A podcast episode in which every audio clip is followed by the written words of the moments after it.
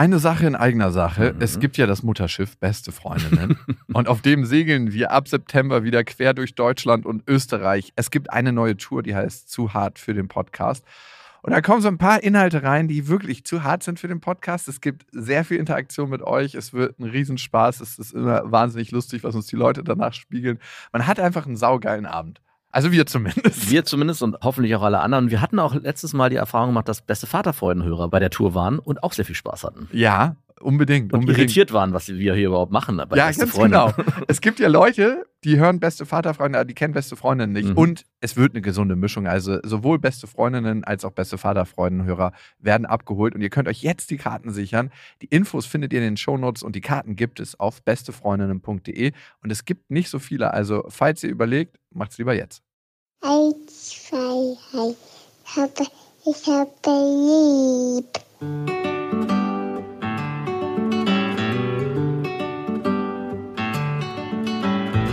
Das sind beste Vaterfreuden. Keine bösen Wörter. Alte Fremde, alte Schöpfe. Setz dich bitte hin. Der langweilige Podcast übers Kinderkriegen mit Max und Jakob.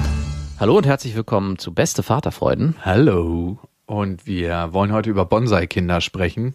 Das sind nicht Kinder, die sehr klein sind, sondern Kinder, die klein bleiben. Also, wenn man Schnips machen könnte und sagt, das Kind bleibt jetzt in diesem Alter. In welchem Alter wäre das? Da wollen wir uns heute drüber unterhalten. Ich habe ja noch nicht alle Altersstufen miterlebt, aber schon mindestens ein paar mitbekommen von meinen Nichten und Neffen und jetzt von meiner Tochter, die zwei Jahre alt ist. Aber erstmal habe ich eine Frage. Ich frage für einen äh, Freund. Mhm. Die ist mir auch ein bisschen unangenehm. Bitte, ja. Ist es okay, hypothetisch, in einem Bett mit seiner Tochter zu übernachten, wo drin man schon mal Sex hatte mit einer Frau. Wenn es deine Ex-Freundin ist, ja. Nein. Und die Bettwäsche nicht gewechselt. Ach so. Und das ist wie lange her? Das mit dem Sex? Mhm. Zwei Tage, keine Ahnung.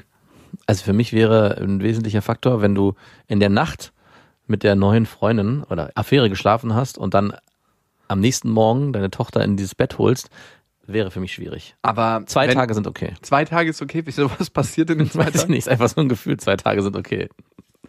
Aber komisch, dass du es fragst. Ich habe heute Morgen auf dem Weg mich was Ähnliches gefragt. Und zwar, wie ist es eigentlich, wenn deine Tochter bei dir übernachtet und du dann halt vielleicht auch gerade vorher genau die Situation in einer Affäre da hattest? Ich bin sowieso super Klatscht ihr euch dann ab? Also nein. Papa. Ich bin total kritisch geworden mit wer übernachtet in meinem Bett, weil das ist so ein intimer Raum. Also es hört sich komisch an, aber ich will jetzt nicht irgendwie ich würde tendenziell mit mehr Frauen schlafen, als dass ich Frauen in meinem Bett übernachten lassen würde. Oder du kaufst dir so eine extra Bimspritsche. So, so, nee, so eine Bimspritsche. Nee, so eine Bimspritsche, so ein Holz. Die steht denn in einem anderen Zimmer oder klappt man die aus an der die Wand? Die wird an der Wand, genau, die wird an der Wand befestigt. Wir können heute leider nur in der Bimspritsche übernachten. Die wird so ausgeklappt. ganz Und da ist auch nichts drauf. Das sind so, kennst du diese ganz dünnen Matratzen, genau, von so einem schwedischen Möbelhaus, was vielleicht so zwei ja, Zentimeter dick ist. das Lattenrost durchspült? Ja, genau. Ah, ja. Und so eine ist das. So was richtig Kerniges. Ja, aber sie darf nicht quietschen, das ist wichtig. Ja, okay, so richtig hart verankert. Es wäre auch gut, wenn die in einem separaten Zimmer ist, was weit weg ist von dem eigentlichen Zimmer, wo deine Tochter steht. Wo Weil das Leben stattfindet. Es kann ja sein, dass deine Tochter auch an dem Abend vielleicht bei dir übernachtet, während du, also dieses Szenario wird ja irgendwann auch kommen. Das ist das, was ich mich gefragt habe. Wie ist es eigentlich, wenn du dann irgendwann in so eine Situation kommst, dass du eine neue Freundin kennenlernst, Frau kennenlernst, aber an dem Wochenende, wo sie Zeit hat, deine Tochter bei dir übernachtet? Würde ich meine Tochter vorziehen. Und auch noch in drei Jahren, wo alles schon ein bisschen mehr gesettelt ist und vielleicht. Naja, ich finde nicht, wenn man eine Freundin hat und die kennt man lange schon und die kommt auch gut zurecht mit meiner Tochter, dass man nicht zu dritt in einem Bett übernachten kann, wenn sie jetzt Angst hat. Aber ich will jetzt auch nicht für Ewigkeit meine Tochter in meinem Bett übernachten lassen. Zu dritt gleichzeitig in einem Bett übernachten? Ja. Ah, okay. Findest du das nicht? Ja, das ist das, was ich mich gefragt habe. Wie, also ist doch in Ordnung. Ja, natürlich ist es in Ordnung, aber ab wann? Also bis wann ist eher die Frage. du alter ekliger. Oh. Ab wann können wir das denn möglich machen? Papa, können wir jetzt schlafen gehen? Äh, ich bin jetzt hier noch nicht mit meiner neuen Freundin fertig. ich hatte die Situation, dass eine Freundin bei mir übernachtet hatte ja. und wir haben auch miteinander geschlafen. Mhm. Und zwei Tage später hat meine Tochter dann bei mir übernachtet und die schläft ja noch bei mir mit im Bett. Ja. Ich baue dann immer so Seitenbalustraden, weil sie rollt sich in der Nacht immer. Mhm. Und ich hat schon eigentlich alles rausgelegt und dann war der Tag so lang, dass ich das Bett nicht mehr geschafft habe, frisch zu beziehen. Ich habe eigentlich alles schon rausgelegt gehabt. Ja. Laken, Bettdeckenbezüge und Kissenbezüge. Und irgendwie war es dann so, wow, wir sind jetzt so müde, jetzt, weil das dauert Ewigkeit, mein Bett zu beziehen. A, es ist groß und B, habe ich so eine übergroße Decke. Das ist Boah. jedes Mal so ein Kampf. Ich Ich hasse, hasse es. sie. Dann war die Frage, was mache ich jetzt? Und dann habe ich gedacht, okay, ich lasse sie auf der Seite übernachten, wo ich geschlafen habe. ich habe dann mein Kissen ihr gegeben und meine Bettdecke, meine Hälfte der Bettdecke und wusste auch, dass wir da nicht zu zweit gelegen haben. Bist du mit einer Schwarzlichtkamera durch? Ey, ganz ehrlich, wir haben mit Kondom miteinander geschlafen. Du, vielleicht ist ja was daneben gegangen. Aber findest du das in Ordnung? Ich habe mich ganz schlecht dabei gefühlt. Ich fühle mich jetzt auch schlecht, muss ich sagen, wo du es erzählst. Also Das geht eigentlich nicht, ne? Irgendwie geht's nicht. irgendwie, Aber dann schlafen wir in vollgegisten Hotelbetten und das ist auch okay. ja, aber das ist was anderes. Das sind wieder diese Tage dazu. Also es ist eine neue, Da ist überhaupt kein Tag dazwischen. Da kann es sein, dass irgendein Geschäftsmann mit einer Prostituierten noch in allen Löchern drin war und zwei Stunden später nutzt du das in deinem Day-Use, in deiner Day-Use-App und legst dich entspannt aufs Bett.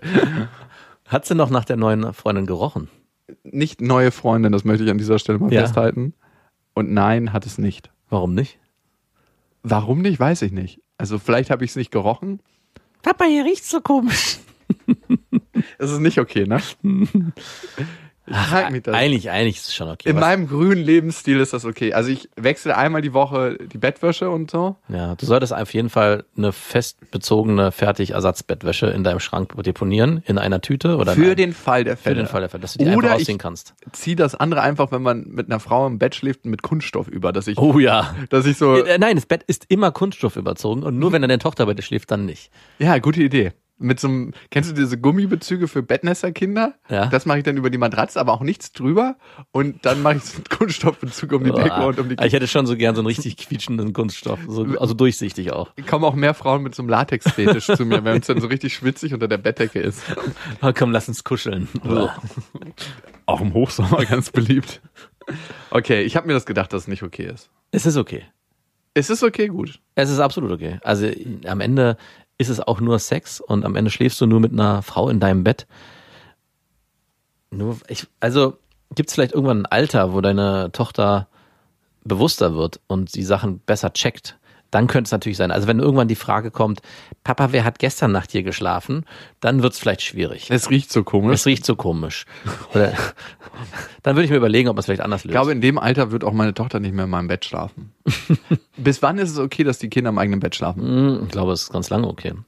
Es gibt so eine, 14, 15? Hm, Es gibt so eine, gibt so eine Zahl, wo ich glaube, ab fünf Jahren sollte man auch den ganzen Umgang mit dem Geschlecht des Kindes so ein bisschen überdenken. Ich glaube vier, fünf da. Also da sollte man die Grenze des eigenen Kindes verstärkt wahrnehmen. Also vorher ist ja Reinlichkeit noch so ein Thema, eins, zwei, drei Jahre, wo man auch mal nachhelfen muss als Elternteil. Mit so einem Waschdamm.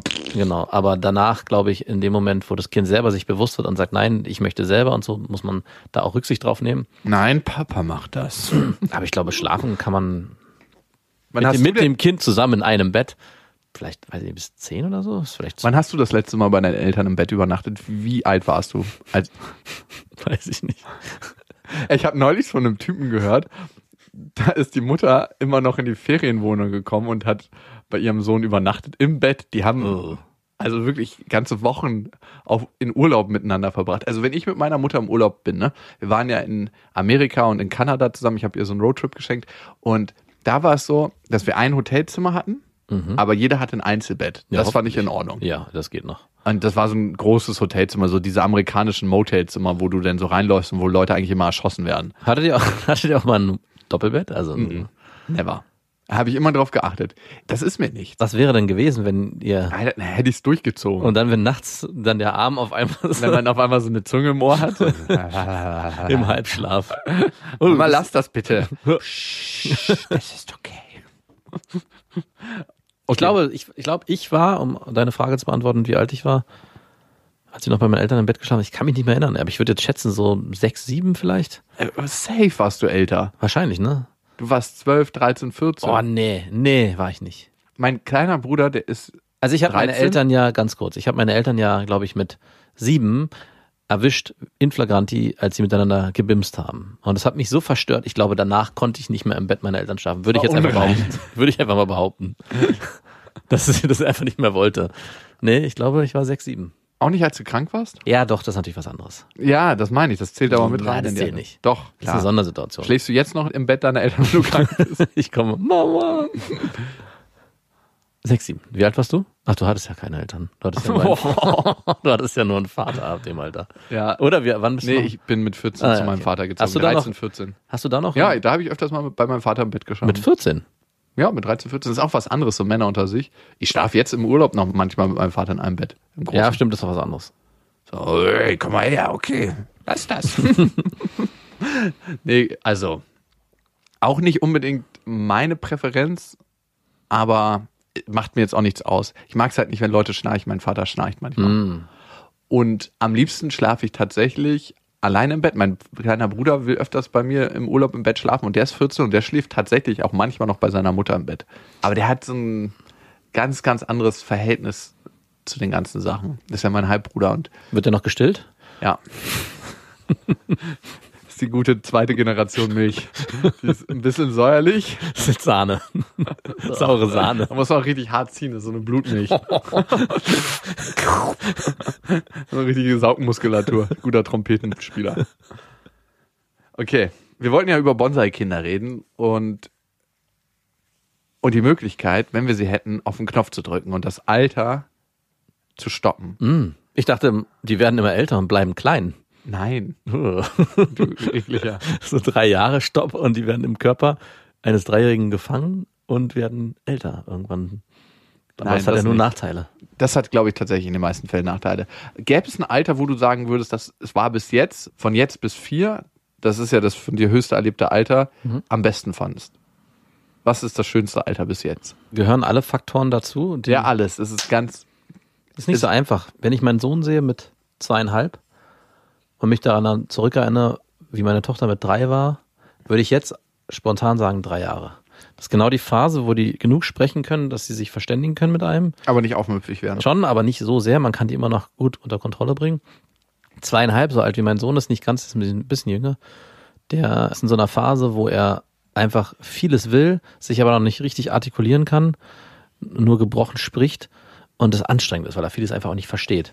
Deine Also- Sprache ist zu gebrochen, um dich verständlich mir gegenüber auszudrücken, mein Sohn. Ja, und er hat einen krassen Bock. Also es gibt so Sachen, ich darf zum Beispiel nicht Auto fahren, weil das Auto, das Auto gehört meiner Freundin, Mamas Auto. Dann heult er die ganze Fahrt Nein. eine Stunde lang rum. Ein krasser kleiner Machtmensch. Das Ne? ist richtig krass, ein richtiger Machtmensch. Und auch wirklich, der heult trotz. Da will man doch mal da so ein Chloroformtuch nach hinten geben, oder? der, der hustet sich am Ende so zu Tode, weil er einfach nicht Ja, akzeptieren kann. ist es da nicht besser, das Kind zu brechen? ja, versuchen wir, aber er lässt sich nicht brechen. Wir haben jetzt gerade gestern entschieden. Vor allem denkt man da manchmal so, lässt man es jetzt durchgehen, des Friedens willen? Ja, ganz oft denken wir das. Das habe ich aber bei Lilla leider auch. Also so schlimm war es bei Marie nicht ansatzweise. Es gibt ganz viele Situationen. Ich darf zum Beispiel auch am Frühstückstisch nicht auf einem anderen Platz sitzen, als der, der, der mir zugewiesen Der wurde. kleine Diktator. Das wird ab jetzt immer schlimmer, ey. Das wünsche ich dir, dass er so ein richtiger, ekliger Tyrann wird. So, wenn du die Schuhe nicht in der richtigen Reihenfolge au- ausziehst, wenn du nach Hause kommst, dass er sofort Er ausrastet. kann auch richtig gut Papa Nein. Das ist, das kann er gut sagen. Und dann machst du das, dann parierst du und dann. Also, wie gesagt, kann ich mir das bei dir zu Hause vorstellen? Bist du immer so, ja, okay, ich mach gleich. Entschuldigung, ich habe das Joghurt zuerst aus dem Kühlschrank geholt. Also im Prinzip schon, ja. Also auch Joghurt. Ich darf zum Das Beispiel, wird ja richtig unheimlich zu Hause. ich darf zum Beispiel auch nicht das Joghurt aufmachen, nicht zu weit aufmachen. Ich darf es ein bisschen aufreißen und sobald an einem bestimmten Punkt ist halt, aha, macht er Stopp. Und, Nein. Ja, und dann muss, macht er es alleine. Gestern haben wir überlegt, wir müssen ihn jetzt brechen, in Anführungszeichen. Wir werden jetzt dafür sorgen, dass auch ich Sachen machen darf. Ich darf ihn zum Beispiel auch nicht anziehen. Das darf auch nur meine Freundin. Und wir haben jetzt gesagt, wir lassen es- Intim waschen? Mm, Ja, das ist schon okay. Also wenn es einmal verstanden hat, also wenn ich einmal durchgebrochen bin, dann ist auch alles super und alles gut. Aber dahin, der Weg ist äh, sehr, sehr anstrengend. Entwickelst du dann nicht manchmal so eine richtige Wut auf? Nee, eigentlich nicht, weil ich es irgendwo auch sehr hoch schätze, dass er jetzt schon die Willensstärke hat, sich so durchzusetzen. Also ich finde sogar eigentlich angenehm. Bewunderst du ihn, weil er so eine Willensstärke hat und du nicht? vielleicht, ja, dass er wirklich äh, Das ist mein Sohn. Das hat er aber nicht von mir. hat er nicht von mir. Und von daher würde ich mir dieses Alter eigentlich schon wünschen, dass die so klein bleiben und auch in dem Alter, aber dieses, bei meinem Sohn, diese Bockigkeit, boah, ey, die ist schon, die bringt uns an unsere Grenzen. Wir wollen es, wie gesagt, jetzt versuchen zu durchbrechen, indem wir, wir hatten es ja auch schon mal Darf ich andersrum. ganz kurz nochmal deinen Satz auseinandernehmen? Der klingt sehr willensstark. Ja. Wir wollen es jetzt auch mal versuchen zu durchbrechen. Ja, weil ich werde immer wieder weich. Es gibt ganz oft die Situation am Tag so, du, nimm du ihn jetzt, er will nicht sich von mir anziehen lassen, ich habe keinen Bock, bitteschön. Weil das, du, das kostet auch viel Zeit. Klar. Alleine morgens, der ganze Prozess, dass ich die ganzen Sachen mache, Zähne putzen, Anziehen, waschen, überhaupt aufstehen, überhaupt ihn anfassen, ja, dass ich ihn morgens aus dem Bett hebe, ist schon nicht erlaubt. Da wird Mama gerufen. Trotzdem ist das ja nicht alltagstauglich. Also wir können ja nicht die nächsten drei Jahre so verbringen, dass wir immer alles um ihn herum platzieren. Und von daher müssen wir schon einen Weg finden. Und es war ja auch schon mal anders. Es gab eine Zeit lang, wo ich so viel Zeit mit ihr verbracht habe, um Weihnachten rum, wo ich sehr viel zu Hause war, dass es dann umgekehrt passiert ist, dass ich dann abends noch ich durfte vorlesen. Eigentlich ist es nur ein Zeichen dafür, wer sich genug um ihn kümmert, darf ihn anfassen. Im Prinzip ja. Ich glaube aber mittlerweile, und daraufhin hat mich eine Freundin gebracht, dass er im Rudel mich verdrängen will als Vater. Also Mutter ist erstens Versorgerin, die muss er schützen, und zweitens ist er das neue Alpha-Tier, was das alte Alpha-Tier aus dem Rudel drängen muss. Und das Ziemlich passiert jetzt mutig, so mit zweieinhalb. schon. Ja, eigentlich schon. Ne? Aber er ist auf einem guten Weg, muss man sagen. Er ist Ne? absolut auf einem guten Weg. Schon fast geschafft. Nicht mehr lange. Ich warte, bis Felix im Bett ist, dann darf ich erst nach Hause kommen. Schläft er? Gruß noch eine halbe Stunde um den Block. Der Tyrann. Und ich erhoffe mir so mit drei, dreieinhalb, dass er dann einfach auch mehr versteht, man ihm auch Sachen besser erklären kann, dass man sagen, das geht so nicht. Papa muss jetzt Auto fahren, weil Mama kann nicht Auto fahren gerade, Gerade? weil sie getrunken hat. Und ich hoffe, dass das dann versteht, weil jetzt gerade ist vor allem die Sprachbarriere das größte Problem. Und deswegen würde ich mir so ein dreieinhalbjähriges Baby Ja. wünschen. So würde ich es mir auch wünschen, dass das Kind so aus dem Leib kommt der Mutter, also zwischen zweieinhalb und dreieinhalb. So lange soll die Frau bitte das Kind auch im Körper behalten, wenn wir noch ein drittes bekommen sollten. Verstehe ich mit dem Alter. Und bei mir wäre es jetzt noch nicht so, dass ich das Alter einfrieren lassen würde. Weil was Felix hat, hat Lilla leider auch, dieses Bockige. Und nee, das läuft jetzt so, wie ich sage. So, zum Beispiel will sie ganz oft getragen werden. Oh. Und das ist sehr anstrengend natürlich, ne, weil sie jetzt mittlerweile schon so ein kleiner schwerer Klotz ist und ich wohne ja im vierten Stock und muss sie dann immer hochtragen und runtertragen. Dann hat man was oben vergessen, wieder hochtragen. Das ist ein super Beintraining, aber am Ende hasst man den kleinen Menschen dafür, dass er sofort anfängt zu plärren, wenn man ihn nicht auf den Arm nimmt. In manchen Situationen verstehe ich da hat sie Angst und da will sie dann auf den Arm genommen werden. Das ist für mich was anderes, aber so aus Faulheit, klar würde ich mich auch die ganze Zeit tragen lassen, ne, an ihrer Stelle. Natürlich.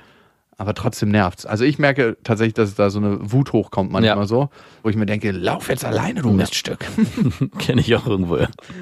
Dann gibt's noch so bestimmte Sachen, wo ich mir denke, okay, wenn du das so möchtest. Also ich äh, zieh's dann natürlich nicht durch, aber Mhm. in meinem Kopf ist es so.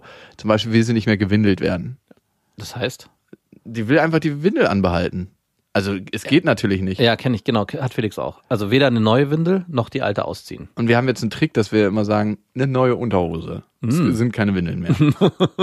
Und das klappt ein bisschen besser. Äh, ganz kurz, wer seid ihr, du und deine neue Freundin? Nein. Da ist schon jemand Neues. Wir kommen überhaupt nicht mehr so gut zurecht als Dreier. Speaking of Patchwork, ne? Es zieht ja die Schwester von meiner Ex-Freundin bei uns ein für drei Monate, ne? Bei dir oder bei deiner Freundin? bei mir. Weil die Wohnung steht ja jetzt sonst zu großen Teilen leer. Okay. Und die hat hier beruflich in Berlin zu tun. Da hat sie gefragt, und was sollst du da sagen, ne? Kann ich einziehen? Und ich so, äh, nein. nee, ich dachte mir, ich, wir kommen gut zurecht miteinander und so. Aber jetzt sind mir natürlich die ganzen Nachteile bewusst geworden. A, es ist immer weird, eine Frau mit nach Hause zu bringen, wenn die Schwester deiner Ex-Freundin dort wohnt. Das ist jedes Mal so, Total wird. Hallo? ja, wer bist du? Das ist die Schwester von meiner Ex-Freundin. Aber fühle ich wie zu Hause. Das ist eine. Schläft die auch bei dir im Bett? Und jetzt kommt, ähm, eine Mitarbeiterin von mir meinte so, und findest du die attraktiv? Und ich so, what the fuck? Was geht denn in deinem Kopf vor? Und da dachte ich mir, das wäre die widerlichste Patchwork-Familie der Welt. Wenn du so deiner Ex-Freundin erzählst, du, ich habe übrigens was mit einer neuen und du kennst sie auch. Die Familienbande wird nicht größer, sagen wir so. Ich find's eigentlich ganz cool. Und Widerlichkeitsstufe 2 wäre ein Kind kriegen. Ja, genau, da wollte ich gerade hin. Lilla, du Wie- kriegst eine Viertelschwester wär's dann, ne? Keine Halbschwester, sondern eine Viertelschwester. Die Nichten und Neffen dürften dann nichts mehr miteinander haben. Bitte. Ich sehe schon den Brief von deinem Vater. Lieber Jakob, Ey, das wird du hast Mist gebaut. A, fühle ich mich zero von ihr angezogen. B, fühle ich mich auch zero von ihr angezogen, weil die einfach die fucking Schwester von meiner Ex-Freundin ist. Und C, sie ist super intelligent. Ich unterhalte mich total gerne mit ihr. Ja, ist ja eine gute Voraussetzung für ein spontanes Ja, g- total. Aber kennst du Leute, die so eine dunkle Wolke mit sich Oh ja. ziehen? Ja, kennst du sehr gut. Habe ich gerade heute mitgebracht. Als du reingekommen bist, dachte ich mir, was ist hier wieder los? Ich wollte mit so einem, kennst du so Hochdruckreiniger einmal so, so deine Augen rausspülen kurz und du setzt den wieder ein. Ach, jetzt ist es besser. Und so eine dunkle Wolke hat sie irgendwie, die sie hinter sich herzieht. Die ist an so einer Schnur am Fuß festgemacht, die kommt dann immer mit so. Oh, das Leben ist so schlecht. Ich denke mir, so, lass es bitte woanders raus. Bitte nicht hier. So Frauen, manche Frauen haben das. Ja, vor allem Frauen. Komischerweise erlebe ich das. Vielleicht Ja. ist das auch mein Blick auf die Welt öfters bei Frauen als bei Männern so, das Leben ist so ungerecht. Das Leben ist eines der härtesten. Weil sie in unserer Gesellschaft von Männern dominiert werden. Ganz genau. Apropos Patchwork. Ich habe am Wochenende hat mir meine Freundin gezeigt, ein ganz cooles System entdeckt, was vielleicht auch für dich interessant wäre. Funktioniert vielleicht nicht, aber ich wollte es dir trotzdem mal vorstellen. Hm. Ja, Und bitte. Zwar das Nest-Modell. Ugh, Das hat jemand, den ich kenne, fünf Jahre durchgezogen. Ach, wirklich? Und der war bei der Familienberatung und die Familientherapeutin meinte, sie hat noch keinen Menschen erlebt, der dieses Nestmodell fünf Jahre durchgehalten hat. Sie, äh, der wurde da so als heiliger Gral behandelt. Willst du kurz sagen, was das Nestmodell ist? Ja, das äh, bedeutet eigentlich nichts anderes, als dass die Kinder im Nest leben bleiben und die Eltern sozusagen immer wieder dazustoßen in die Wohnung und die Kinder leben in der Wohnung und bleiben Ja. auch dort. Ja. Aber das ist auch was für etwas wohlbetuchtere Familien, weil die beiden Eltern brauchen ja ziemlich zentral nah zu der Wohnung auch nochmal eigene Wohnungen. In Berlin ist das ganz, ganz einfach, wo der Wohnraum so günstig ist. Genau. Also es ist jetzt zu spät, deine Freundin ist ja schon ausgezogen, aber eigentlich hättest du das auch super durchziehen können. Aber ich will kein Pendler sein. Also ich möchte ja mein eigenes Nest auch haben. Ja, nein, dann nicht mehr. Wie, wenn die Kinderzahl die Elternzahl übersteigt, dann kann ich das verstehen. Ab Ja. drei Kindern. Okay. Fair enough. Aber bei einem Kind, das kann pendeln. Aber von der Theorie her Es ist total ist es fürs Kind super, weil sich es nie umstellen muss. Ich könnte mir auch vorstellen, dass es viel weniger Konflikte gibt, weil das Kind halt nicht gehen muss, sondern immer bleibt. Und Mhm. sich in dem Wohnraum, wo es sich wohl und sicher fühlt, für immer bleiben kann. Ja. Sein eigenes Nest hat und die Eltern halt dann dazustoßen. Also Es ist super. Ich kann mir das gut vorstellen, nur nicht für mich. es ist auch, glaube ich, nicht praktikabel. Es ist, glaube ich, wirklich nur ein Theorie. Doch, also für ihn war das praktikabel. Echt, ja? Für den. Also die haben das gelebt und das war auch richtig. Und in welchen, gut. also in welchem Modus? Einmal die Woche der eine, die, die nächste Nee, Woche. nee, die waren teilweise auch zusammen in der Wohnung. Da. Ja, das ist ja genau so, genau das dachte ich mir. Weil was, was passiert nämlich dadurch? oh, ich habe keinen Bock in meine Wohnung. Das vermischt sich, dann bleibt er dann doch, ja, ich habe keinen Bock mehr nach Hause zu fahren, ich bleibe heute hier. Und das ist, glaube ich, die Gefahr, weil dann für die Kinder sich auch nochmal wieder Grenzen vermischen. Also eigentlich ist es Sind klar. Papa und Mama jetzt zusammen? Genau, eigentlich ist alles klar, Mama und Papa sind getrennt, wir wohnen hier und Papa hat seine Wohnung, Mama hat ihre Wohnung. Und in dem Moment, wo man das nicht konsequent lebt, dieses Modell, vermischen sich so viele Sachen und es wird alles inkonsequent und die Kinder haben keinen sauberen Rahmen, an dem sie sich orientieren können. Und auf einmal schlafen Mama und Papa doch wieder in einem Bett. Und auf einmal schlafen Mama und Papa wieder miteinander. Und dann gibt's ein drittes Kind, was dann auch. Aber man könnte natürlich dieses Nestmodell benutzen, um einfach Kinder und Kinder zu zeugen, die man alle dort einfach nur reinwirft und reinsteckt. Tatsächlich wäre das vielleicht ein Modell für uns für die Zukunft, weil im Moment ist es so, Lilla verbringt eigentlich das komplette Wochenende bei mir. Also von Freitag auf Samstag schläft sie bei mir, den kompletten Samstag, den Sonntag auch, aber von Samstag auf Sonntag schläft sie nicht bei mir, sonst habe ich halt keinen Wochenendtag. Ne? Also, sie schläft von. Freitag auf Samstag bei dir? Ja, den Dann ganzen hast du den kompletten, Samstag? Genau, kompletten Samstag verbringen wir tagsüber, dann bringe ich sie abends zur Mama und dann verbringe ich den Sonntag nochmal mit ihr, den kompletten. Okay, aber Montag, Dienstag, Mittwoch, Donnerstag, Freitag, Sonntag hat deine Freundin sie Nee, über nee, Nacht. über Nacht nehme ich sie noch einmal in der Woche, Ah, okay. manchmal auch zweimal. Also drei, zwei bis drei Nächte schläft sie bei mir und den Rest bei der Mama. Ah, cool. Aber es ist so, dass sie schon lieber bei der Mutter schläft. Natürlich. Das merke ich schon, das sagt Mhm. sie auch. Sie sagt immer, nicht Papa schlafen. Äh, Doch, heute schon mal. Mama braucht auch mal Pause. Papa würde das ja auch gern anders, aber Mama braucht mal Pause. Nee, sag, sagt ihr das? nein.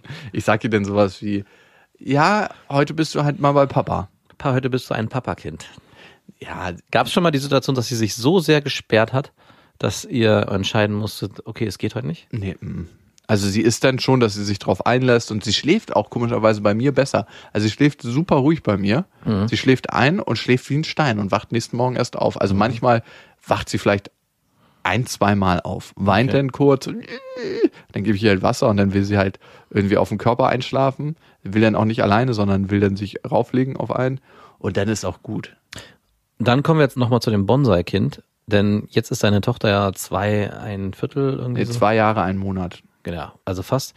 Und warum ich mich für dieses zwei bis drei Jahre alte Kind entschieden habe, ist nämlich, wenn ich meine Tochter sehe, mit viereinhalb Jahren, die würde in so einer Situation ganz klar sagen, was sie will und dann auch darauf beharren. Also sie würde sagen, ich will nicht bei Papa schlafen und eigentlich müsste man diesen Wunsch dann auch irgendwann respektieren. Wir hatten gerade gestern eine Situation, dass meine Tochter einfach nicht zu ihrem Onkel gehen wollte. Da ist ein neues Kind geboren worden und das wollten wir ihr zeigen, aber wir waren vorher im Urlaub und meine Tochter war irgendwie noch so angestrengt und wollte einfach nur zu Hause bleiben und sich ausruhen. Und Wie hat, du. Genau, wie ich absolut. Meine Tochter hat Das konntest du auch gut da verstehen. können wir gleich nochmal hinkommen. Meine Tochter hat auf jeden Fall Eigenschaften, die mich jetzt schon mit Sorge umgeben, weil sie die von mir hat. Aber um darauf nochmal zurückzukommen, ich will dann auch den Wunsch respektieren und das wäre genau so eine Situation und mit viereinhalb, glaube ich, ist es spätestens so weit, dass sie einfach ihren eigenen Willen haben und auch ihre eigenen Wünsche äußern können und man auch gucken muss als Eltern, gehe ich jetzt dagegen an, also breche ich sie in Anführungszeichen oder respektiere ich den Wunsch insofern, dass ich sage, okay, du darfst selber entscheiden. Also wir sind auch ganz stark dafür, dass sie ganz vieles auch selber entscheiden darf. Und in so einer Situation wäre es halt so, klar, eigentlich ist die Regelung, du schläfst halt bei Papa, aber wenn das Kind partout sagt, nein, ich will heute nicht bei Papa schlafen, weil vielleicht auch noch einen guten Grund angibt, Kann sie ja noch nicht. Genau, und das kann sie mit zweieinhalb noch nicht und mit viereinhalb vielleicht auch noch nicht, aber sie kann es zumindest in ihrer Welt schon. Und man müsste dann eigentlich dahin kommen zu sagen, entweder ist es gesetzt und man bricht sie in Anführungszeichen oder man geht auf diesen Wunsch ein. Und da ist das Bonsai-Kind-Phänomen, weswegen ich mich dafür nicht entscheiden würde, dass es ein viereinhalbjähriges ist, sondern eher ein jüngeres, weil die kann man dann sch sich schnappen und sagen, es ist jetzt einfach so. Du hast jetzt damit zu Ja. gehen. Äh, Ich finde auch nicht unbedingt, dass man Kind damit bricht, wenn es bestimmte Regeln gibt in der Erwachsenenwelt, nach der sich das Kind einfach zu richten hat. Und so eine Übernachtungsregelung, finde ich, ist kein Brechen. Man muss mal gucken, mit wie viel Schmerz das verbunden ist. Und bei uns ist ja auch noch der unfaire Nachteil, ich kann sie nicht stillen. Und das ist einfach, dass Immer noch nicht. Immer noch nicht. Es heißt zwar immer Papa auch Busi, keine Milch, sagt sie dann immer. Richtig, keine Milch. Ich glaube, es wäre anders, wenn ich sie stillen könnte. Ich denke auch. Und das ist ein Faktor. Und ich bin gespannt, wenn der aufhört, wie es dann ist. Da sind die Karten nochmal neu gemischt. Aber nochmal zu dem Brechen. Also ich finde schon, dass es eine Form des Brechens ist. Und wir sind ja auch oft in den Situationen, dass wir sagen, wir Wenn- entscheiden jetzt einfach als Eltern darüber, weil wir es jetzt auch nicht anders geht. Wir müssen jetzt zum Beispiel losfahren, weil wir fahren jetzt in Urlaub. Da kannst du so sehr da sitzen und bockig sein und sagen, ich will noch spielen. Das muss jetzt einfach sein. Ist nicht passiert, aber das wäre zum Beispiel ein Szenario, wo man auch über den Willen des Kindes entscheiden muss. Aber es gibt halt viele Situationen, wo ich sage, hey, das darf sie aktiv mitentscheiden. Für mich wäre, wenn ich mit meiner Freundin getrennt wäre, das eine Situation, wo ich glaube ich, sagen würde, das darf sie mitentscheiden. Also wenn die Absprache ist, am Wochenende schläft meine Tochter bei mir und unter der Woche bei meiner Freundin und am Freitag hole ich sie ab und sie sitzt da und weint und heult und sagt, sie möchte nicht, würde ich, glaube ich, weiß ich nicht, kann mich da nicht reinversetzen, aber ich glaube, ich würde schon versuchen wollen, sie zu überreden, lange und dann irgendwann den Wunsch von ihr respektieren müssen. Also ich glaube, anders geht's auch nicht. Das gleiche habe ich jetzt mit meinen Eltern, wenn sie da nicht hin will, obwohl es vorher abgesprochen war, aber sie dann an dem Tag sagt, ich möchte doch nicht zu Opa gehen, ich habe keine Lust, bei Opa ist blöd oder was auch immer, dann sage ich ihr natürlich, du musst nicht gehen, weil ich sie auch nicht gegen ihren Willen irgendwo hinschicken will, wo sie nicht hin will. Ja, und was wäre jetzt, wenn deine Ex-Freundin auch mal frei haben möchte? Genau. Das muss natürlich in Absprache passieren. Also dann, Dann bricht man ja den Willen der Eltern quasi. ja, Und das ist dann aber okay. nein. Äh, Okay, wie Also funktioniert es das denn praktisch? Nee, genau. Es gibt zwei Szenarien für mich. Es gibt einmal, ich will nicht bei Papa schlafen, weil ich nicht möchte. Und es gibt das Szenario, du hast heute bei Papa zu schlafen, weil deine Mama heute keine Zeit hat. ist verabredet. Also es gibt natürlich bei diesem Modell, das Kind darf mitentscheiden, Grenzen. Und die Frage wäre jetzt bei euch, bei einem viereinhalbjährigen Kind, ich denke, spätestens da geht's los, ab wann gibt es Situationen, wo man wirklich entscheiden muss, okay, nein, es geht heute nicht anders, weil Mama ist heute zum Beispiel auch einfach gar nicht da, die ist nach Hamburg gefahren, dann ist es so. Ja. Aber wenn es eine Situation ist, wo ihr beide Zeit habt und ihr beide auch bereit wärt, würdet ihr Klar, da kann man mal eine Ausnahme machen. und dann sind wir wieder an dem Punkt, eine Ausnahme führt zu einer großen Ausnahme und führt dazu, dass das Kind eigentlich immer entscheiden darf. Aber es ist nicht so einfach zu beantworten. Aber wie gesagt, wir waren ja bei Bonsai-Kindern und deswegen für mich nicht viereinhalb, sondern eher drei. Für mich wäre es tatsächlich ein bisschen älter.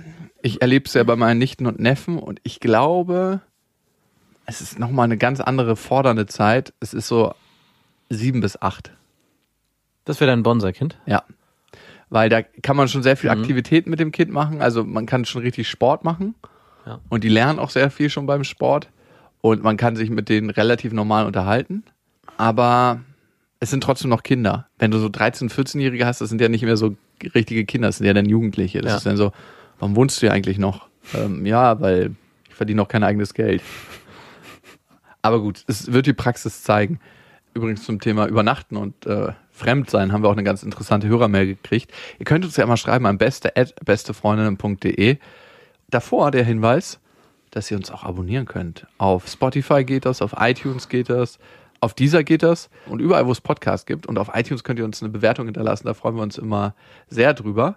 Und wir haben gekriegt drei Sterne, zu kurz. Wird leider immer kürzer, habe ich das Gefühl. Werden wir immer kürzer? Die letzten zwei Folgen waren sehr kurz. Ich dachte einfach, es ist wie guter Sex. Der kommt einem auch immer sehr kurz vor, aber ist sehr, sehr lang. Oder hier, klasse, fünf Sterne. Der eine ist ein Spaß, der andere auch. Wirklich? Ja. Aber fünf Sterne? Ja, tatsächlich. Wahrscheinlich auf den falschen Knopf gedrückt. Okay. Wenn ihr im Sommer ein schönes Event haben wollt, ohne eure Kinder, dann können wir euch das Auf die Ohren Podcast Festival empfehlen. Am 27.06. in Berlin auf der Insel Lindwerder mit ganz, ganz vielen großen Podcastern unterschiedlichster Couleur. Das heißt, da ist alles dabei. Ein politischer Podcast, True Crime Podcast. Es wird Musik geben, es wird uns geben mit beste Freunde und beste Vaterfreunden. Und die Karten gibt's auch bei beste Freundinnen auf bestefreunde.de könnt ihr euch einfach reinklicken. 27.06. in Berlin auf der Insel Lindwerder. Übrigens hat mich meine Ex-Freundin letztens gefragt, wir sind befreundet, oder? Wirklich? Mhm. Ich habe gesagt, wir sind Eltern. Wow. Und dann? Dann hat sie mich gefragt, ob wir noch Freunde werden können. Und dann hast du gesagt, wir sind Eltern. Ich habe gesagt, vielleicht, das muss die Zukunft zeigen. Das ist ein Nein. Wärst du mit deiner jetzigen Partnerin befreundet, wenn ihr nicht Kinder zusammen hättet? Nein. Warum nicht? Weil zu viel passiert wäre. Nein, aber so menschlich. Das kann ich so nicht mehr beantworten. Weich mir nicht aus. Ich weiche nicht aus, kann ich wirklich nicht. Also ist meine, Weich mir nicht aus, habe ich gesagt. das ist meine ernsthafte Antwort, weil man ist mit seiner Partnerin ja dann ab einem gewissen Zeitraum so lange zusammen, dass man eigentlich eine ganz andere Form der Beziehung lebt. Also ich lebe jetzt nach acht Jahren Beziehung nicht mehr so Beziehung, wie ich sie früher nach zwei, drei Jahren, als ich sie abgebrochen habe, gelebt habe, sondern man vermischt zu so einer Einheit. Es gibt Sachen, die einen krass nerven an dem anderen und trotzdem bleibt man mit dem zusammen. Es gibt immer wieder Situationen, wo ich denke, ey, das kotzt mich so an, dass du so und so bist. Warum bin ich eigentlich noch mit dir zusammen? Und dann denke ich, das ist eigentlich nur eine Banalität. Aber früher hätte ich mich deswegen getrennt. Und heute hält man das aus. Es geht nicht um Aushalten. Genau das habe ich mich halt auch gefragt. Geht es um Aushalten? Warum tut man sich das an? Warum sagt man nicht einfach klipp und klar, so und so ist es? Mittlerweile ist es nicht mehr eine freundschaftliche Beziehung oder eine Beziehung, die auf Verliebtsein basiert. Ich will jetzt nicht das Wort Liebe in den Raum werfen, aber es ist eine andere Form, wo Freundschaft zwar noch da ist, aber das ist nicht die Basis. Also die Basis ist nicht, Es ist so wie Versch Geschwisterung, so, dass man einfach zusammengehört und dass man nichts dagegen tun kann. Ja, es ist eine hässliche Art, es zu beschreiben, aber es ist in gewisser Form ist eine Familie wirklich zu leben mit allem, was dazugehört, ist nicht mehr wie eine reine Beziehung zu einer Freundin, wo man aus bestimmten Gründen mal mit der zusammengekommen ist und dann eine Freundschaft aufgrund dieser Basis führt, sondern man lebt eigentlich ein Modell, ein sehr schönes. Das Modell ist stärker als das Individuum. Ja, so kann man es vielleicht sogar sagen. Und zwar gehört jeder mit seiner Rolle dazu. Also äh, meine Tochter, mein Sohn, meine Freundin und ich sind eigentlich wie so ein zusammengewachsenes Geschwür, was alleine nicht mehr einfach so funktionieren würde. Klar geht es alles, man kann sich trennen und dann geht alles wieder von vorne los. Aber zurzeit fühlt sich so an, dass man sich nicht irgendwie auseinander dividieren kann. Das heißt nicht, dass jeder seine eigenen Interessen hat und auch die auslebt. Aber wir waren jetzt gerade auch im Urlaub, man ist in einer anderen Dynamik einfach. Und deine Frage, ob ich mit meiner Freundin noch zusammen wäre oder befreundet wäre, wenn wir uns trennen würden, kann ich ganz klar mit Nein beantworten, weil diese erste Phase, Freundschaft, Liebe, Verliebtsein, die ist woanders platziert in diesen acht Jahren. Das ist schon gelebt. Das ist schon gelebt. Und ich würde deswegen nicht mehr mit ihr befreundet sein, weil das wäre so, als würde man einen Kumpel aus seiner Kindheit, aus seiner Kita-Phase wieder treffen und merken, hey, wir haben zwar damals total toll mit Baggern zusammengespielt, aber jetzt haben unsere Leben sich so weit auseinander dividiert, dass wir gar nichts mehr miteinander zu tun haben. Glaubst du, eine Freundschaft ist irgendwann gelebt? Jede Freundschaft? Ich glaube ja, Ist unsere Freundschaft schon gelebt? habe ich mich auch gefragt. In Teilen schon, ja. Aber ausgelebt noch nicht. Wir haben noch ein bisschen.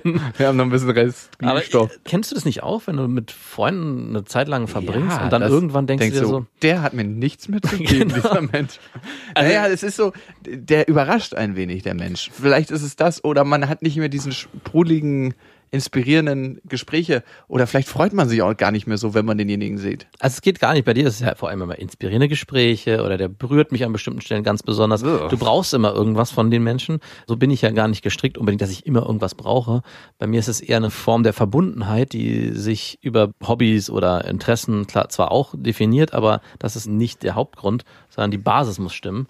Und irgendwann ist auch bei Freundschaften, die man lange geführt hat, wie Beziehung am Ende, die Luft raus. Und da man nicht miteinander schlafen kann und keine Kinder zeugen kann, hat man auch keine neue Aufgabe, die man. gibt's, genau, gibt's keine richtige Aufgabe mehr, die man gemeinsam bewältigen kann. Also ich finde es immer ganz faszinierend oder ganz bezeichnend, wenn man zum Beispiel mit Freunden Urlaube verbringt. Meine Freundin hat mich jetzt gerade gefragt, hey, wenn es dir so Spaß gemacht hat, das Skifahren, Snowboarden, dann guck doch nochmal, ob du im März mit jemandem fährst. Zum Beispiel mit Jakob, Matti, Daniel, dein Bruder. Und da habe ich für mich gesagt, eigentlich habe ich gar keinen Bock. Also wir waren mit einer Familie verreist und da war jetzt ein Vater mit, den ich sehr angenehm empfunden habe. Und ich hätte mehr Bock mit dem das zu machen. Jetzt gar nicht, weil ich mich What? mit dem so krass gut verstanden habe, sondern weil es irgendwie was Neueres ist und man auch da nicht in diesen alten Mustern gefangen ist, die man halt gerade mit Freundschaften hat, die man lange gelebt hat. Also wenn wir zum Beispiel mit meinem Bruder in Urlaub fahren würden, sind wir sofort in einer Dreierdynamik drin, Die eh seit eh und je schon. die es seit und je gibt und jeder und jemand Neues ist unbeschrieben. Man kann da auch ganz anders du mit dem kannst dein neues Ich leben. Es ist kein neues Ich, aber ich muss mich nicht aus einer alten Masche rauskämpfen, wenn ich glaube, nein, ich nein, nein, du bist das, was du bist und bleibst, was du bist. Ja, Bei uns genau. bist du immer der gleiche. Ja, genau. Aber gibt es Freundschaften, die du aktuell führst, die nicht verpufft sind für dich? Also mit dir, aber Sonst ist alles verbraucht. Sonst ist alles verbraucht. Aber es führt auch, und das ist eine Sache, die mich damals bei meinen Eltern auch sehr erschreckt hat, die haben sehr wenig Freundschaften gehabt, aus meiner Sicht als Kind.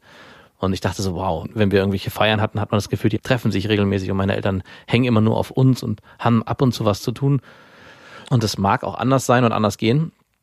Aber eigentlich war das ganze Familienleben um uns gestrickt.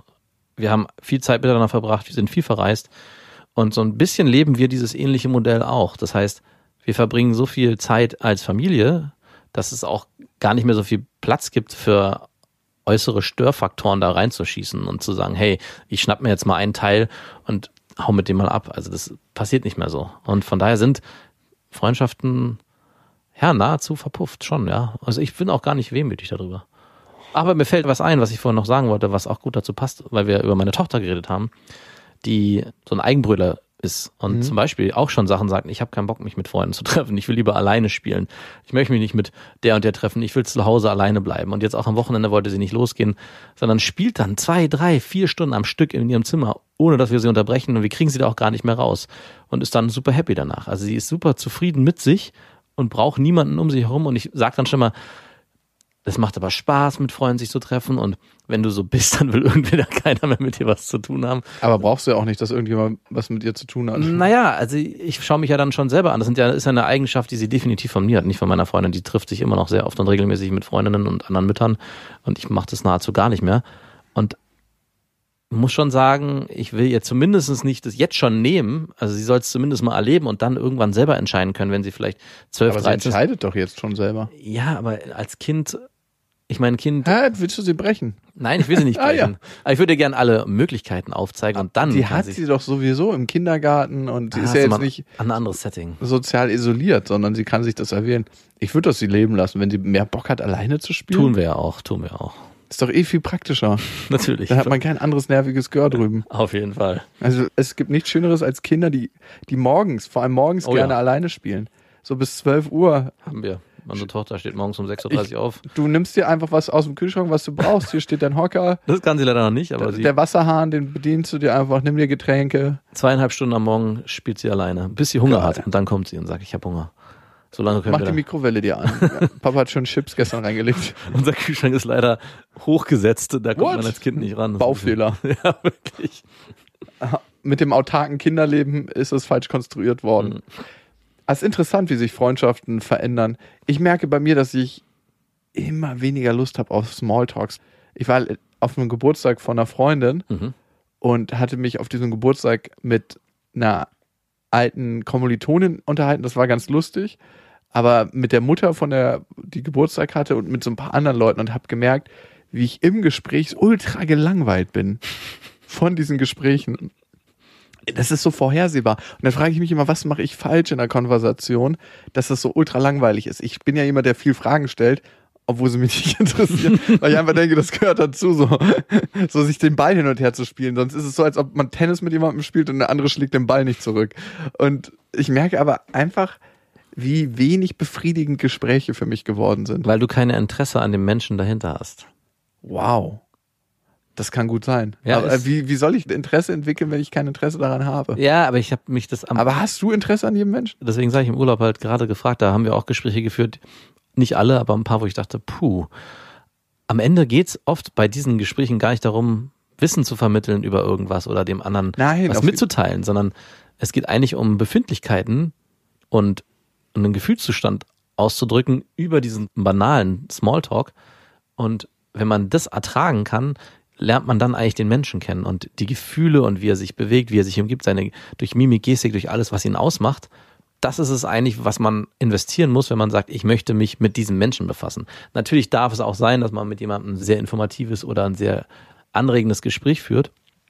Aber was auch sein darf, ist, dass man halt ein sehr banales Gespräch führt und trotzdem das Gefühl hat, man fühlt sich in irgendeiner Form verbunden. Ja, es geht man am Ende um die Verbindung. Genau, und wenn man keine Lust hat, dem zuzuhören, hat man eigentlich gar keinen Bock auf die Verbindung zu diesem Menschen. Ja, bei mir gibt's tatsächlich immer. Ja, sag. Und da du oft, und du hast es ja vorhin schon gesagt, dieser Mensch hat mir nichts mehr zu geben, Verbindung über, ähm, was hat mir dieser Mensch eigentlich explizit, was bringt der mir jetzt? Das hier? ist so hässlich, wenn du das so sagst. Also, welche Informationsquelle hat der mir noch, tut sich hier auf, was inspiriert mich hier? das passt übrigens zu unserer Folge bei Beste Freundinnen Datenmüde. Ah ja. Geht Aber- in eine ähnliche Richtung, ja. Ja, das geht tatsächlich in eine ähnliche Richtung. Und ganz kurz dazu, ich merke, dass ich eigentlich nur noch an zwei Arten von Frauen interessiert bin. Mhm. Entweder welche, die so ein bisschen einfacher sind, Mhm. wo man einfach eine ganz leichte, unbekümmerte Zeit hat, wo man sich über gar nichts auseinandersetzen muss, weil das einfach so ganz leicht und flockig ist. Es ist so wie Eischaum, der aufgeschlagen wird. Oder Frauen, die sehr, sehr intelligent sind Mhm. und wo man sich in geilen Gedankenmodellen und Vorstellungen verlieren kann und mit denen man eine neue Welt kennenlernt. Also die schlüsseln eine Welt auf, die ganz anders funktioniert als die eigene und man taucht gemeinsam in eine neue Welt ab und kreiert was Neues in Gedanken. Der verkopfte Jakob ist wieder zurück. Ja. Ich hab, ich hab ihn vermisst. Ja. Wo du gerade schon von leichtem, lockeren Eischaum geredet hast. Ich habe zufällig bei Instagram letztens Till Schweiger entdeckt. Der Typ ist lockerer Eischaum. Und genau, der hat so einen Liebespost gemacht zu seiner Nein. neuen Partnerin. Und ich Die wusste das ist zufällig unter 25, ne? Die ist 23 Jahre. What the fuck? Ey, 56 Jahre ist der alt. geil. 33 Jahre Unterschied. Zieh das mal rein. Und ich habe dann angefangen zu überlegen, warum und wie kann ich mir dieses Modell irgendwann für mich vorstellen und habe dann auch mit dem Bekannten, mit dem ich im Urlaub war, überlegt, was ist eigentlich möglich und wie sollte ich im Alter meine zweite Familie planen oder meine neue Frau, wenn es dann irgendwann eine geben würde und welches Alter ist vor allem Es hat okay. irgendwie was Widerliches, wenn man sich vorstellt, wie Till Schweiger seinen Ja. alten Samen in so einer jungen Frau ja, ablässt. das ist vor allem seine Tochter ist exakt auch Das 23. ist eine Freundin von der Tochter. ja, ich schon. Also ich meine, Liebe kennt kein Alter, aber trotzdem hat es was Komisches, wenn man es so hört. Aber, und darauf wollte ich hinaus, und deswegen hast du schon beschrieben mit leichtem Eischaum, das Alter 23 ist, egal welches Alter man selber als Mann eingenommen hat, das Alter, wo es losgehen darf. ich habe lange überlegt, was wäre noch okay und dachte so, ah, 20 ist schon schwierig, 21, 22. 23 kann man auch so ins Freundeskreis mitnehmen und es wird nicht gleich getuschelt, wenn man auf der Toilette verschwindet. Genau, das ist, und Til Schweiger hat's verstanden, 23 ist das Alter. Du musst dir den Post mal angucken, ist wirklich, ist auf Englisch und you're the love of my life und äh, What so richtig so, ich denke, was passiert hier? Äh, aber soll Leicht- er mal, ne? Leichter Es, Eischaum. es sei ihm gegönnt. Und damit macht er auch mal wieder deutlich, der visuelle Geschmack von Männern bleibt immer gleich. Ja. Frauen unter 25. Und ich habe mir das dann selber für mich überlegt, wie das bei mir aussehen müsste, wie alt meine Kinder sein müssten, damit auch ich dieses Modell leben kann. Und ich habe ich gerade letztens gelesen, dass das schwierigste Alter einer Trennung in den ersten sieben Jahren passiert. Aha. Also wenn sich die Eltern in den ersten sieben Jahren trennen, hat das den größten Impact auf das Leben der Kinder. Das heißt, auch sieben Jahre finde ich schwierig. Also wenn man sagt, okay, ich plane jetzt in die Zukunft, meine Tochter ist jetzt viereinhalb, also habe ich noch zweieinhalb Jahre, dann kann ich mich von meiner Freundin trennen und meine neue jüngere Partnerin, 23 Jahre, aussuchen. Aber mit sechs geht die Schule los. Also dachte ich mir, okay, sechs, sieben ist schwierig, das muss sie noch aushalten. Dann habe ich gesagt, okay, dann wäre neun das Alter, dann ist sie schon drei Jahre in der Schule. Jetzt geht aber mit neun schon wieder die Pubertät los. Also ist auch nicht so. Neun? Naja, es fängt so langsam an, so neun, zehn, elf, zwölf. Das heißt also die nächsten drei Jahre bis Und dann ist sie in der Pubertät, das ist ja, auch geht schwierig. auch nicht, ist auch blöd. Also Es ist am Ende 23. am Ende kommst du auf die 23. Genau, darauf wollte ich hinaus. Das- Deine Tochter muss 23 Jahre sein. Till ist einfach, er ist ein Gott. Ja. Vielleicht ist das auch das System, was sich die Natur für uns überlegt hat, dass mit 23 sollten dann Frauen 56-jährige Männer daten, damit dann die Töchter auch miteinander spielen können. Also das ist dann Ey, so wie das im Urlaub, in so einem Family-Urlaub sein muss, wenn sich so deine Freundin mit deiner Tochter auf der Rückbank streitet. Einfach, äh, ich frage mich noch eine letzte Sache zu Till Schweiger, dann kommen wir zu unserer Hörermail. Ja.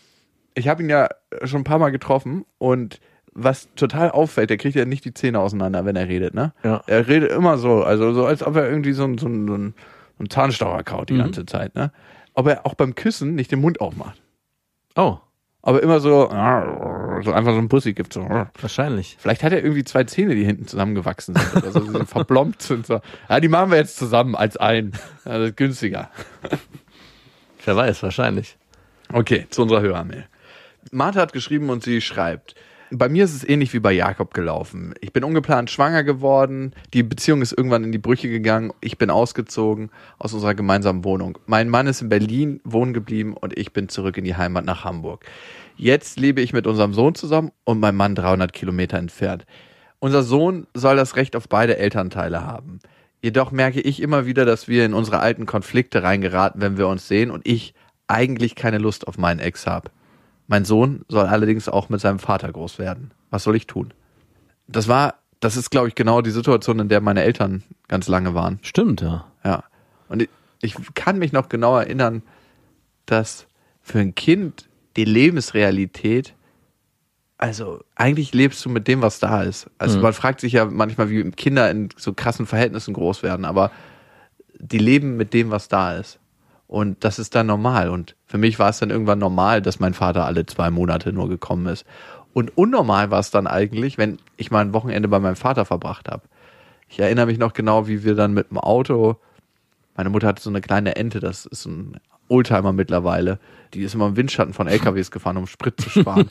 die ist immer so zwei Meter hinter der Stoßstange gefahren und die LKWs haben immer gehupt, dass sie wegfährt, aber sie war die ganze Zeit in den Windschatten. Dann sind wir über so viereinhalb Stunden aus der Nähe von Bremen nach Berlin gefahren Ja. und kamen dann irgendwann an und ich erinnere mich noch genau an diese fremde Situation, in diese Wohnung zurückzukehren, Nestmodell, speaking of, in der ich mal gelebt habe, aber die mir mittlerweile fremd war und jemanden zu begrüßen, wo ich wusste, er ist mein Vater, der aber wie ein fremder Mensch für mich war und mit dem dann wieder gleich ganz intensiv eng Zeit zu verbringen. Ja, das glaube ich.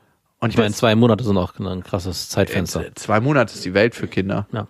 Also deswegen verstehe ich auch immer nicht, wie sich Menschen als Soldaten verpflichten lassen und dann irgendwie Auslandseinsätze schieben über Monate. Und dann, während sie zu Hause sind, kurz die Frau schwängern und dann wieder neun Monate unterwegs sind. Ja. Das ist echt ganz praktisch. Da muss man die ganze Schwangerschaft nicht miterleben. Vielleicht deswegen. Vielleicht deswegen. Natürlich, Martha, jetzt bist du in einem Konflikt, ne? Also du hast nicht so einen Bock, deinen Ex zu sehen, was Ja. man auch wahrscheinlich verstehen kann aus verschiedenen Gründen. Aber, und das finde ich sehr, sehr löblich, möchtest deinem Sohn das Privileg lassen, seinen Vater mitzuerleben und Ja. auch mit ihm anzuwandeln. Und vielleicht findet ihr einen Weg, wo ihr gar nicht so viel Kontakt miteinander haben müsst. Vielleicht findest du ja einen Weg, dass du ihn alleine hinschickst, den Sohn. Ich hoffe, er ist alt genug. Betreutes ICE-Fahren. ja, genau. Gibt's ja. Aber du hast schon recht, das ist eigentlich sehr, sehr wichtig, den Vater auch weiterhin im Leben des Kindes, genauso wie die Mutter, wenn die Trennung andersrum laufen sollte, äh, teilhaben zu lassen. Also, dass das Kind beide Parteien erlebt und auch die Möglichkeit hat, zu entscheiden, vielleicht auch, bei wem es lieber ist, beziehungsweise ob es auch überhaupt die Zeit verbringen will. Vielleicht verändert sich auch automatisch die Beziehung zu dem Vater, wenn es öfters da ist. Was viel schlimmer sein könnte, ist, dass wenn du ihn sozusagen den Kontakt entziehst, den er zum Vater haben könnte, dass ein ganz großer Wunsch aufkommt. Ich möchte aber dorthin. Ich habe es nie erlebt. Ich weiß nicht, wie er ist.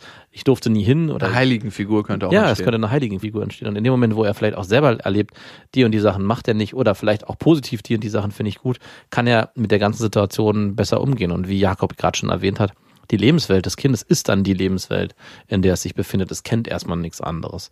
Später im Alter wird es reflektieren und auch in Gesprächen mit Freunden, was mich zum Beispiel auch in meiner Jugend sehr irritiert hat. Ich hatte immer das Gefühl, ich bin der Einzige in meinem Freundeskreis, der in in Anführungszeichen vernünftigen oder gesunden Elternhaus aufgewachsen ist, wo beide Eltern noch zusammen sind und die Kinder auch noch dort leben. Viele Freunde von mir waren geschieden, die Eltern waren getrennt und es war dort gang und gäbe. Und ich war sogar teilweise neidisch darauf, weil ich das Leben von denen irgendwie so cool fand. Da wurde unter der Woche bei der Mutter gelebt und am Wochenende wurde dann erzählt, dass man zum Vater fährt, irgendwo 200 Kilometer weg und dann ganz spannende Sachen unternimmt, weil natürlich die kurzen Momente von den Vätern dann auch ganz intensiv gelebt wurden. Und diese Möglichkeit hat natürlich dann dein Sohn auch, wenn sich der Vater dem annehmen will. Und ich glaube, das merke ich immer wieder, ich bin gewillt, in Konflikte reinzugehen, die ich gar nicht ausfechten würde für meine Tochter. Also ich hätte schon längst meine Ex-Freundin abgeschossen und hätte nie wieder was von der gehört. Wenn wir nicht zusammen ein Kind gehabt hätten, hätte ich dir den Finger gezeigt und gesagt, verschwinde aus meinem Leben. Aber diese Bereitschaft scheinst du ja in irgendeiner Form auch zu haben, diese Ja. Energie aufwenden zu wollen. Und mit dieser Energie merkt man auch irgendwann, dass sich Konflikte lösen lassen, wo man vorher nie gedacht hätte, dass es da in irgendeiner Weise eine Lösung für gibt oder eine Art damit umzugehen. Und das ist letzten Endes wie alles im Leben Training auch für einen selbst, also für die eigene Konfliktfähigkeit, weil die Konflikte, die man mit seinem Partner hat, oh Wunder, sind ja nicht nur Konflikte, die an der einen Person hängen, sondern meistens an beiden. Ja. Und vielleicht kannst du es in irgendeiner Weise als Konfliktgym sehen. wo du immer wieder trainierst, wo du deinen Sohn abgibst, der ist ja Proteinpulver und gibt dir Kraft, um in der Konfliktgym Oh ja, finde ich gut. Einen Workout zu betreiben. Und mit diesem Konflikt-Buddy gehst du dann in die nächste Relationship. und bist richtig trained. Sehr gut. Miss Conflict Universe. In diesem Sinne, Martha, ein erfolgreiches Patchworken dir. Oh ja. Und ihr wisst ja, es gibt kein richtig oder falsch. Erziehung ist einfach anders. Macht's gut. Das waren Beste Vaterfreuden mit Max und Jakob. Jetzt auf iTunes, Spotify, Deezer und YouTube. Der 7-One-Audio-Podcast-Tipp. Hallo, ich bin Lynn. Und ich bin Leo. Ihr kennt uns vielleicht schon vom True Crime Podcast Mord auf Ex. Eigentlich sprechen wir da ja jede Woche über Verbrechen. Aber da gibt es ja noch ein anderes Thema, das die Menschen und uns schon immer fasziniert hat. Die Liebe. Krasse Geschichten, die wirklich passiert sind. Bonnie und Clyde zum Beispiel. Cleopatra und Caesar Oder Diana und Charles. oder halt Camilla. Liebe gibt's bei True Love aber auch nicht nur im klassischen Sinne. Es geht auch um Familie, um die Liebe zum Beruf oder sich selbst oder Freundschaft. Am besten sind ja auch eh die Filme, wo dann am Ende steht, nach einer wahren Begebenheit. Das sind so Geschichten, die kannst du dir eigentlich gar nicht ausdenken. Ja. Und das gibt's jetzt eben als Podcast. Und das Ganze heißt True Love. Ja, der Name sagt's eigentlich schon. Aus True Crime wird True Love. Krasse Geschichten, Plot-Twists und verrückte Protagonisten. Es ist also in anderen Worten ein Podcast für alle, die True Crime hassen, aber auch für alle, die True Crime lieben. Macht euch bereit für ein neues Podcast-Genre, True Love. Oh, ich kann es gar nicht abwarten, euch die Geschichte zu erzählen von zum Beispiel dem Jungen, der nach seiner Mutter gesucht hat. Jahrelang, auch wenn ich wahrscheinlich dabei heulen werde. Oder die Geschichte von Sissy. Also der Film ist nichts dagegen. Ab dem 20. Oktober, überall wo es Podcasts gibt, True Love. Echte Geschichten, wahre Liebe. Voller Werbespruch, oder? Ja, aber es ist ja auch schön. Der Podcast macht ja glücklich. Ja, deswegen jetzt am besten direkt abonnieren.